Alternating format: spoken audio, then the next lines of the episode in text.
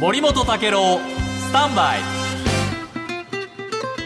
おはようございます。TBS アナウンサー土井敏之です。おはようございます。遠藤康子です。森本武郎さんご家族がコロナ陽性になったということで万が一ですね、はい、ご本人体調は、えー、極めて元気なんですが、はい、万が一ということを避けまして今週はお休みということになっております。昨日暑かったですね。暑かった。照りつけるって感じですよね、ね、日差しの強さがちょっと驚きましたよね、はい、夏ですよね。ね。まあ、こうなると5月ですと少し乾燥しているので知らず知らずのうちに熱中症になってしまうという危険がある、はい、ということでこまめな水分補給ということと、それから適切なエアコンの使用、うん、これも推奨されていますがどうしてもこの時期からエアコンということになると、はい、電気代というのはねかさむな。気になってしまいますよね。えーそんな中、昨日こんなニュースがありました、はい、東京電力の柏崎刈羽原発。現在のテロ対策の不備があるということで原子力規制委員会から事実上の運転禁止命令というのが出されていますが、はい、その禁止を解除しないという決定が昨日下ったとい。うことなんですね、はい、東京電力に原子力規制委員会が今改善を求めているのが27項目あるんですがそのうち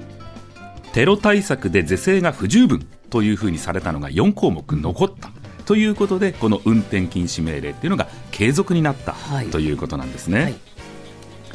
これあのどういう問題があるかというと実はやっぱり社風に問題があるんじゃないか。ということなんですね。ええ、これもともと2年以上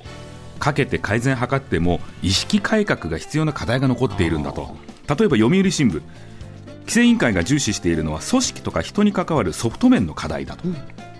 実はこの原発特有ともいえる組織風土が背景にあるということで東京電力の社員である運転員の判断というのが最優先される運転員ファーストという雰囲気があって例えば協力会社の助言というのをしたとしても積極的に取り入れない。この東電の社員が警備員に高圧的な態度を取ることもあったと。さらに東京新聞には規制委員会がこの署員に323人アンケートを取ったところ、うん、工程優先のために検証や安全確認がおろそかになり不具合が多くなっている。こういう声も上がっている。つまり甘い見通しで今回もなんとかなるだろう。これで事態を悪化させたという東京電力の姿勢というのは今も変わらないと。こうしているんですね。さらに厳しく書いているのは産経新聞です。あの産経新聞には新潟県の花角知事が東京電力の小早川社長と面談した時の談話コメントが載っています。原発を運転する適格性があるのか疑問符がつくとそこで産経新聞、今回のこの運転禁止が継続されるという決定というのは原発を動かす事業者としての適格性にも影を落とすしその背景には東電のみならずその意味は東電のみならず原発の活用方針を掲げる岸田政権にとっても重くのしかかると。これでどんなことが起きるのかというと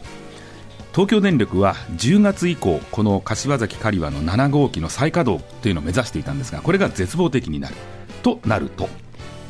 6月に続き電気料金の再値上げに追い込まれる可能性が出てきた、これ、昨日伊藤義明さんが触れてましたね、はい、10月以降、再値上げもあるかもよということです、ここに影を落とすんじゃないかと、さらには夏や冬の電力需給逼迫を解消する役割も果たせずじまい、東京電力に対する風当たりは値上げ、それから適格性、この2つの面で強まっていくんじゃないか、こういうふうにしてるんですね。ただ問題になっているのは社風、はい、それから自分たちの態度ですよね、それなのに10月以降、いや原発動かないんで、値上げさせてくださいと言ったところでも、問題はあんたたちでしょうと、消費者側から厳しい声が上がるというのは簡単に予想できますね。